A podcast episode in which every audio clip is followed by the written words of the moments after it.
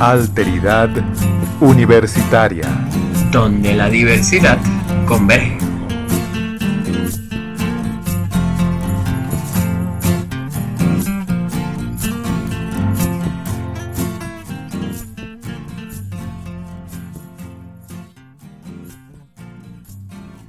Bienvenidos al episodio número 35 de Alteridad Universitaria, donde la diversidad converge. Este es un proyecto de la Fundación para el Estudiante Universitario con Discapacidad, FEUDIS, y consiste en una serie de podcasts con temas sobre discapacidad y diversidad. Hoy es 21 de junio de 2019. Les habla Miguel Mendoza y me acompaña, como siempre, Alejandro Blanco. Y el día de hoy, Miguel estimados oyentes, luego de una nutrida serie en la que estuvimos hablando sobre el concepto de diseño universal para el aprendizaje durante más de cuatro episodios, episodios 31, 32, 33 y 34. El día de hoy, Miguel y yo queremos proponerles a todos ustedes que nos acompañen de nuevo en un recorrido por una serie de episodios comenzando el día de hoy y esta vez enfocados sobre el tema de los derechos humanos entender la noción de derechos humanos, qué son, para qué sirven, cuántos hay, cuándo se idearon, en qué se fundamentan. Y justamente el día de hoy vamos a hablar de esta última pregunta. Vamos a empezar a introducir un concepto que va a ser fundamental en todo esto que tiene que ver con los derechos humanos y es el concepto o eso que entendemos como dignidad humana o simplemente dignidad. El día de hoy tenemos este episodio sobre la dignidad humana. Vamos a hablar un poco qué se puede entender sobre la, acerca de la dignidad humana, algunas implicaciones que hay que tener en cuenta con respecto a la dignidad, el concepto de dignidad y la dignidad humana, los principios que de ella se derivan y por supuesto estaremos hablando de por qué o en qué se relaciona o cómo se relaciona con respecto a los derechos humanos. Y bueno, muy bien, para comenzar, como ya les comentaba, podríamos, vamos a hacerlo eh, respondiendo justamente la pregunta de qué se entiende por dignidad humana. ¿Te parece, Miguel? Sí, me parece muy bien, Alejandro. Adelante, vamos a escuchar ese concepto de dignidad. Sí, es muy bien, Miguel. Entonces, bueno, primero hay que decir, por supuesto, que al hablar sobre el concepto de dignidad, podríamos traer a colación todo lo que sobre esta noción se ha escrito y pensado. Inclusive podríamos empezar desde la antigüedad con los griegos y los romanos. Pero para los efectos de esta serie sobre los derechos humanos y este programa en particular sobre la dignidad, nos centraremos en lo expuesto eh, nada más por el filósofo de origen germano Immanuel Kant, puesto que este filósofo y todo su pensamiento resulta una referencia obligada, ya que sus ideas marcaron una nueva forma de entender eso que hoy en día llamamos dignidad humana y sobre todo también el concepto de dignidad en sí mismo.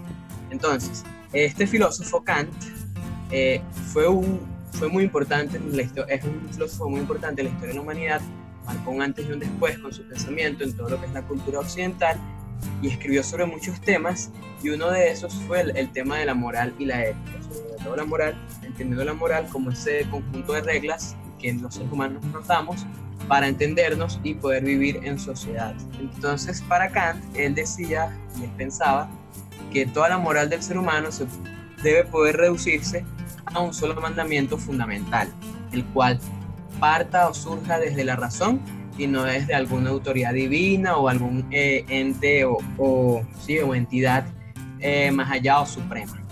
Entonces, él, esto es lo que esta, esta noción o esta forma de enfocar la moral es lo que él, definirá como imperativo categórico.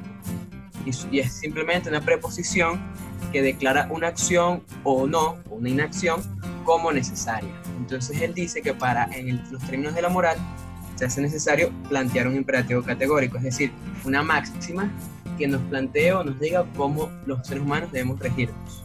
Entonces luego de él pensar en esto, nos propone en su libro específicamente Fundamentación de la Metafísica de las Costumbres, este es el título, distintas, él propone distintas formulaciones del imperativo categórico. Y una de ellas, es la que he seleccionado para el día de hoy, para compartirla con ustedes, nos dice, obra de tal modo que uses a la humanidad tanto en tu persona como en la persona de cualquier otro, siempre al mismo tiempo como fin y nunca simplemente como medio. Y ya acá, al plantear esto, comenzamos a, a vislumbrar un poco ese acercamiento y esa forma de entender la dignidad, el concepto de dignidad para Kant, que por supuesto permea hasta hoy en día, ¿no? Ya que para él, él nos dirá que el ser humano merece un trato especial y digno que posibilite su desarrollo como persona. En este sentido, eh, es que justamente Kant va a afirmar que el hombre es un fin en sí mismo, como nos decía en el imperativo categórico, y no un medio para ser usado por otros individuos, ya que al que esto sea así, lo que vamos a conseguir o lo que, o lo que trae como consecuencia es simplemente ver a la persona como una cosa, un objeto que yo puedo utilizar para conseguir mis fines. Por supuesto, los seres humanos, según dirá Kant, son más que eso. Eh, por supuesto, acá para la dignidad, eh, todo ser vivo es digno, tiene una dignidad, pero para Kant el ser humano tendrá como una dignidad o un valor superior al resto de seres vivos, ya que podríamos argumentar que eh, los seres que no tienen razón o, no están dotados de razón, como los animales, pueden ser usados como medios, por ejemplo, para, para alimentarnos, y en cambio, para, por supuesto, al hablar de las personas, esto no, no aplica, justamente por ese valor absoluto que consideramos que cada persona, por el simple hecho de serlo, de, de pertenecer a la condición humana, tiene. Y ese valor es lo que conocemos entonces como la dignidad, como la dignidad humana. Un valor inherente a nuestra condición de seres humanos que pues supone ser reconocidos como iguales por parte de las instituciones, por parte de todos los integrantes de la sociedad, sean estos allegados a nosotros o no. Por supuesto, supone ser respetados y valorados íntegramente. Aquí hay que ser, por supuesto, que ya lo iremos desarrollando, una eh, salvedad entre el respeto y la dignidad son dos cosas distintas, pero poco a poco lo iremos desarrollando. Y este concepto de dignidad, entonces, entenderemos que no hace distinción en lo que es el color de piel, el género, el origen étnico, condición social u orientación sexual o cualquier otra condición que podríamos considerar que haga, se considere como no, no es lo normal, ese concepto que ya hemos desarrollado bastante en nuestros episodios. Kant y toda la filosofía, todos los pensadores, toda la tradición dirá que todo ser humano, por el simple hecho de ser humano, tiene este valor intrínseco, por lo tanto merece respeto, porque ese, esa dignidad es lo que nos hace iguales. Y ya allí comenzamos a ver ese piso común que permite entonces ir desarrollando las leyes y los derechos humanos y todos estos tipos de derechos y deberes que hoy en día conocemos como tales. Oye, muy interesante Alejandro. Y tú, me, mencionaste una palabra allí que tiene que ver con lo racional. Y una de las características del ser humano, por cierto, es su capacidad para razonar, lo que le permite ir más allá de aquello que lo rodea y hasta en cierto punto le permite ser libre. Nuestros cuerpos los pueden cancelar, pero nuestras mentes no. Ni siquiera nuestro deseo de ser libre y felices. Nuestra inteligencia y deseo de libertad nos da la oportunidad de controlar o cambiar el mundo. El eh, valor del ser humano, entonces, como tú mismo lo dijiste, Alejandro, es superior aparentemente a otros seres vivos. Ese valor lo entenderemos entonces como dignidad humana. Es un valor singular, fácil de reconocer. Sin embargo, este valor ni se da ni se quita. Sin embargo, este valor ni se da ni se quita viene dado en cada uno de nosotros. Podemos reconocerlo o aceptarlo o ignorarlo o rechazarlo, pero nunca podemos quitárselo a alguien. O alguien ni siquiera puede quitarnos nuestra dignidad. Es por ello que como seres humanos todos merecemos respeto. Insisto, aún aunque alguien niegue la humanidad del otro, la oprima, la discrimine, su dignidad siempre se va a mantener intacta todo ser humano es digno y merecedor de respeto. Así es, Miguel, súper interesante y súper importante, más que interesante, hacer esa precisión en cuanto a que aun cuando alguien o un grupo de personas pretenda socavar o, disminuir o incluso negar nuestra humanidad, todo ser humano y cada uno de nosotros sigue siendo portador de ese valor intrínseco, de esa dignidad que nos caracteriza y al fin de cuentas nos hace iguales. Pero ahora eh, ya hemos comenzado a introducir este concepto, a entenderlo, a, a desglosarlo, los matices y, y, todo lo que esto, este concepto conlleva, de dónde proviene, cómo se forma y por qué. Pero también se hace importante traer a colación otra serie de matices y precisiones y sobre todo el relacionarlo, irlo relacionando cada vez más con lo que es la discapacidad, ¿no? Justamente estos matices que podemos y que se hace necesario eh, tomar en cuenta con respecto a la discapacidad y la dignidad surgen porque desde el propio colectivo de las personas con discapacidad y de la lucha del movimiento de las personas con discapacidad, de los estudios de la discapacidad, se ha empezado y se ha cuestionado, se ha criticado a este concepto, sobre todo desde lo que conocemos como el modelo de la diversidad funcional, del cual hemos hecho incluso un episodio y una serie de todos los modelos de la discapacidad, lo pueden escuchar para enterarse más si aún no lo han hecho acerca de este modelo, y es que justamente desde el modelo de la diversidad funcional eh, se propone lo siguiente. Como, como dijimos, Kant, él propone el concepto de dignidad como una forma de eh, dar y de darle forma a lo que es la moral, cómo entender la moral para los seres humanos. Él también propone lo que es el sujeto moral, que es esa, esa abstracción, ese concepto, ese concepto, ese concepto abstracto, perdón, el cual supone que es esa persona que está en la capacidad, aquí vemos la palabra capacidad en un primer término, de realizar su proyecto de vida y está facultado para hacerlo también. Tiene las facultades para saber eh, darse esa autonomía, esa ley que lo permitirá desarrollarse como ser humano, cumplir su proyecto de vida, porque, según este autor, tiene la capacidad para razonar, la capacidad para moverse, para pensar, la capacidad para sentir, la capacidad para desarrollar eh, relaciones y vínculos con los demás. Al esto ser así, ya podemos empezar a notar cómo hace ruido con todo lo que es la discapacidad y todo lo que se viene hablando desde el colectivo de personas con discapacidad, ya que la crítica en concreto que se hace es justamente a ese concepto de capacidad que propone que la dignidad es algo que debe estar o está, según las personas con discapacidad, en otra categoría aparte de lo que es la capacidad. Es decir, una persona es digna, tiene ese valor intrínseco, sea capaz o no de realizar ciertas cosas. Esta es la noción y la crítica que se hace del movimiento, desde el movimiento de personas con discapacidad, porque se preguntan, entonces, una persona con discapacidad que esté en una cama, sea una persona encamada por su discapacidad, no puede valerse por sí misma, necesita el apoyo de los demás, por lo tanto no es productiva en términos económicos, por supuesto, entonces esta persona no es digna. Hacemos este tipo de preguntas desde la crítica de las personas con discapacidad y por supuesto la respuesta viene siendo no. Eh, viene siendo sí, perdón, sí es digna.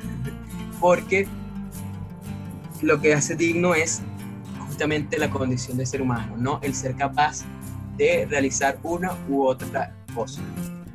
Y allí estriba la cuestión, separar capacidad de dignidad. Son dos cosas aparte y no están o no deberían estar relacionadas. Esa es la crítica que se le hace a Kant y a toda la filosofía y a todos los derechos y todas las demás ramas eh, del conocimiento que se han dedicado a pensar en estos temas. Oye Alejandro, muy, muy interesante lo que acabas de decir y pertinente además porque sí, eh, la dignidad no tiene que ver con la capacidad de nadie, tiene que ver justamente con su valor como, como ser humano, su humanidad. Entonces es importante, importante acotar eso. Y muy buena, muy, muy apropiada esa aclaratoria y esa crítica con respecto al concepto de dignidad. Yo creo que otra cosa que nos puede ayudar, Alejandro, a entender, a entender este concepto de dignidad uh, es justamente entender cuáles son sus principios, identificarlos, qué principios uh, podemos nosotros uh, identificar cuando hablamos acerca de la dignidad. Y podemos enumerar o identificar unos seis principios. Estos principios son, voy a comenzar con los tres primeros, Alejandro, estimados oyentes, eh, uno que, mencionado, que mencionaste tú, Alejandro, por cierto, al principio de este podcast, el respeto. Ese es el primer principio. Todas las personas deben ser tratadas con respeto, tanto por su dignidad como su valor como personas. no por sus capacidades. Y eso está dado solo por el hecho de ser humano. No importa si tiene una discapacidad o una orientación sexual determinada, o pertenece a un grupo religioso, o su color de piel es distinto, si es hombre, mujer, niño o anciano. Fíjense que los objetos tienen valor, pero este puede ser finito y reemplazable, mientras que el ser humano no. Este tiene identidad y es capaz de elegir. Es por ello que las personas con discapacidad no deben ser cosificadas, son seres humanos y como tal merecen respeto, tienen dignidad, tienen valor. Ahora, ¿cómo saber si estás tratando a alguien con respeto? Si tú no sabes eh, si lo estás haciendo bien o correctamente, simplemente pregúntate si a ti te gustaría que te hicieran lo mismo que tú le haces a esa otra persona. Y les voy a dar un ejemplo, pero dentro del contexto universitario. Cuando un docente se niega a leer y aplicar las recomendaciones de los servicios estudiantiles para hacer los correspondientes ajustes en su curso, ¿le gustaría a este profesor que le nieguen el derecho de ciertos servicios y que estos apliquen como debe ser sin una razón justificada? Con seguridad. Entonces, el segundo, el segundo principio es el de la no malevolencia y la benevolencia. Y es muy sencillo.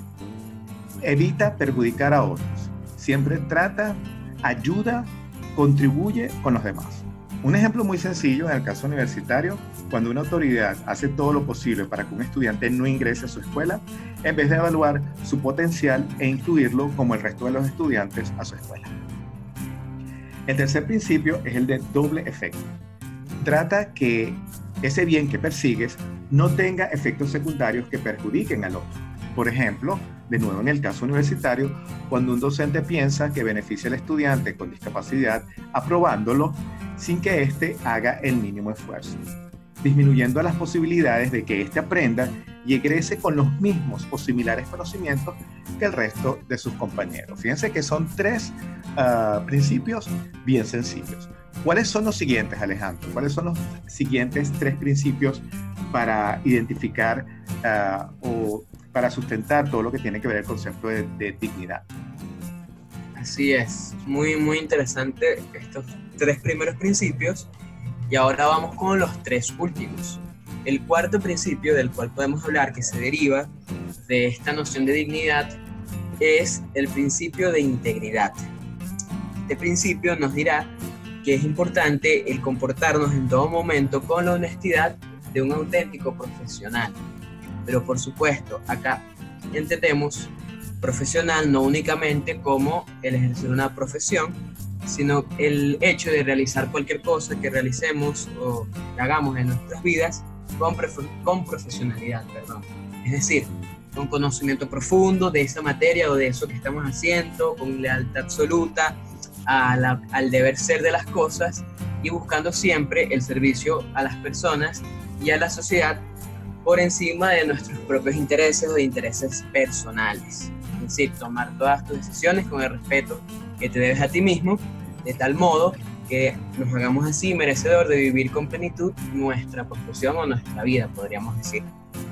Acá, para, para relacionarlo con lo que es la discapacidad, el contexto universitario y todo esto, podríamos decir entonces que podemos argumentar que se hace necesario que las personas con discapacidad, los con discapacidad, enfrenten con integridad eh, sus vidas, o al menos los, eh, las organizaciones, las, eh, las bases que hacen un trabajo ayuden para que la persona con discapacidad, el estudiante con discapacidad, asuma este compromiso de forma íntegra o se sume, se vaya poco a poco sumando. Como sabemos, todo es, todo es, son procesos y cosas que se van cumpliendo porque esto que, esto que esto sea así lo permitirá al colectivo, a las personas con discapacidad, a los estudiantes con discapacidad, reconocerse como tales y luchar por los cambios necesarios en sus vidas y como sociedad y también en el entorno universitario. Por supuesto que esto también aplica a su vez en el ámbito universitario, por supuesto, a lo que son los profesores, autoridades y demás actores, perdón, que con su labor y decisiones pueden cambiar o producir cambios significativos para los estudiantes con discapacidad. Esa integridad, ese profesionalismo del que hablábamos, debe formar parte de su labor y, esto se, eh, y por supuesto que esto sea así, se traducirá entonces en un verdadero reconocimiento y cambio de miradas hacia los estudiantes con discapacidad. El siguiente principio del cual vamos a hablar el día de hoy, es el número 5, es el quinto principio del cual se deriva, del que se deriva, de, que se deriva perdón, del concepto de dignidad y es el principio de justicia. Este principio simplemente nos dirá que, debemos, que se debe tratar a los otros tal como les corresponde como seres humanos. Ser justo es entonces tratar a la gente de forma igual, es decir, tratando a cada uno de forma similar en circunstancias similares. Esta idea principal del principio de justicia es la de tratar a la gente de forma apropiada, y esto puede expresarse de diversas maneras, ya que la justicia tiene diversos aspectos. Pero acá lo importante, Miguel y queridos oyentes, es de conocer y entender que no todo trato desigual debe ser considerado como discriminatorio o preferencial. Es fundamental para dar un trato justo a los estudiantes con discapacidad en las universidades y en todo el sistema educativo, eh, ya que como sabemos, eh, la discapacidad no es solo algo privado de la persona, sino un elemento, hay un elemento situacional y relacional que también juega un gran papel para construir eso que conocemos, la que, que conocemos como discapacidad, perdón, entonces es necesario que se promuevan, basados en el principio de justicia, acciones como ofrecer extensiones de tiempo durante una evaluación a un estudiante que debido a su discapacidad así lo merita, y esto entonces será visto como un trato justo y no simplemente como un trato preferencial o discriminatorio en relación a sus pares sin discapacidad. Y finalmente llegamos al sexto y último principio que podemos derivar del concepto de dignidad y es el principio de utilidad. Este es un principio muy importante ya que nos dirá que eh, tanto en nuestra actuación como en nuestra intención debemos tratar a la gente con respeto. Una vez más, el concepto o la palabra respeto muy muy arraigada en todo lo que estamos hablando y nos dice que debemos elegir siempre aquella actuación en nuestra vida a, la, hora o al momento de tener varias opciones, debemos elegir aquella que produzca el mayor beneficio para el mayor número de personas. Como podemos entonces eh, deducir o inferir, este principio va a poner el énfasis o el acento en las consecuencias de la acción. Y también va a presuponer entonces que el ser humano o las personas actúan con, respecto, con respeto perdón, o van a actuar con respeto hacia los otros para elegir justamente aquella acción que genere el mejor resultado para la mayoría de gente. Por último, para relacionarlo entonces con lo que es el tema de la discapacidad y el contexto universitario, eh, podemos decir que no es difícil argumentar entonces que gran parte del cuerpo de ideas y conceptualizaciones en los estudios de la discapacidad se rigen bajo este principio es decir, propuestas como la accesibilidad universal, el propio diseño universal para el aprendizaje que estuvimos haciendo esta serie recientemente, o los ajustes razonables, nos hablan siempre que se debe enfocar la mirada no solo en aquellos que puedan tener una condición de discapacidad, sino en los seres humanos en general. Es decir, todas las prácticas que allí se proponen o que bajo esta mirada se proponen, tienen como fin el favorecer a la mayoría de personas o a la mayor cantidad de personas que sea posible y no solo a las personas con discapacidad. Bueno, pues muy importante todos estos principios porque creo que nos aclara un poquito más este, cómo debemos entender o aplicar este concepto de dignidad, que pareciera que es muy sencillo, ¿verdad? Que tiene que ver simplemente por el hecho de ser humanos. Este, todos tenemos dignidad y es algo que nadie, como dijimos al principio, nos lo puede quitar, es nuestro.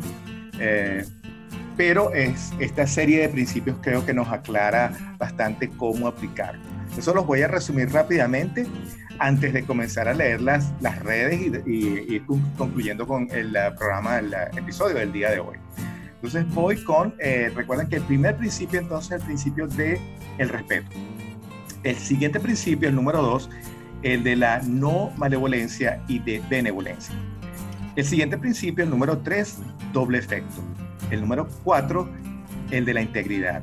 El número 5, el de justicia. Y por último, el número 6, el de la utilidad. Y creo que esos ejemplos que dimos, sobre todo en el contexto universitario, ayudan bastante a comprender cómo cada uno de estos principios aplica.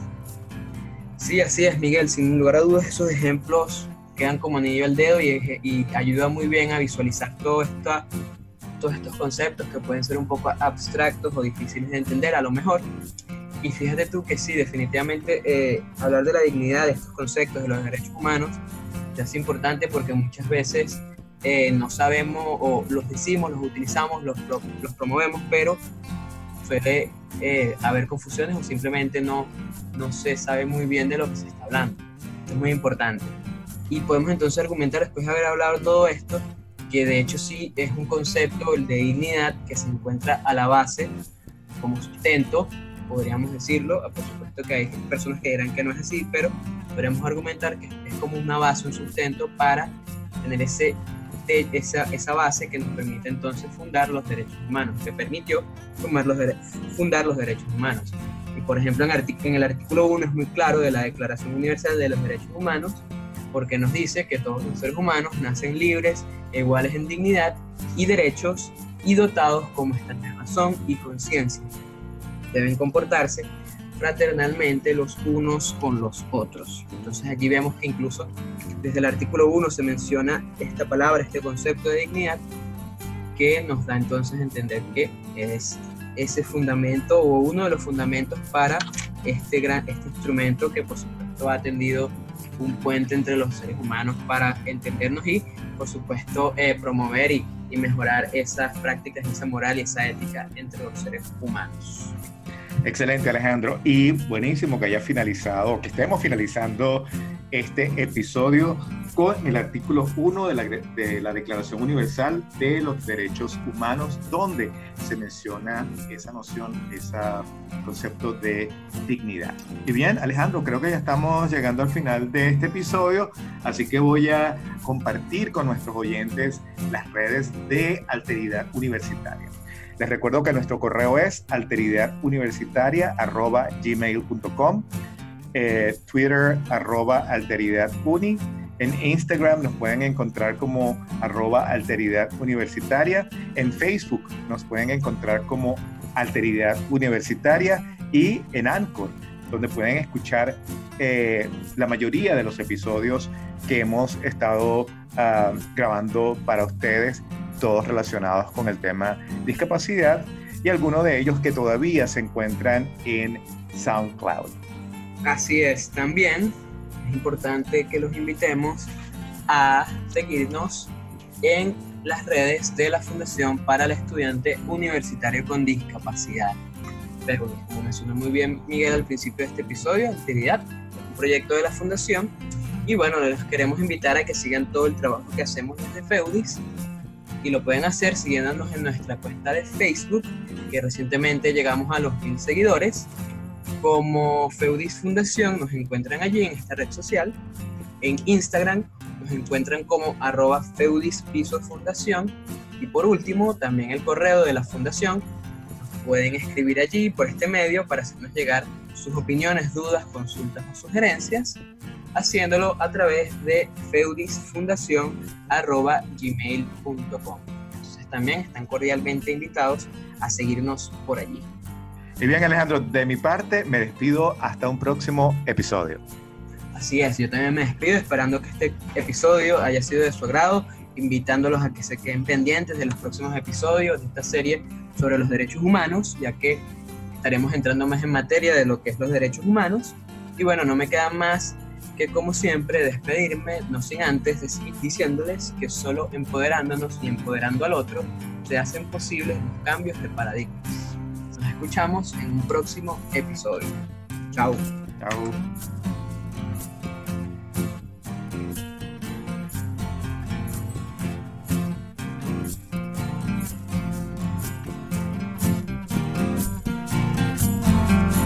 Alteridad Universitaria donde la diversidad converge.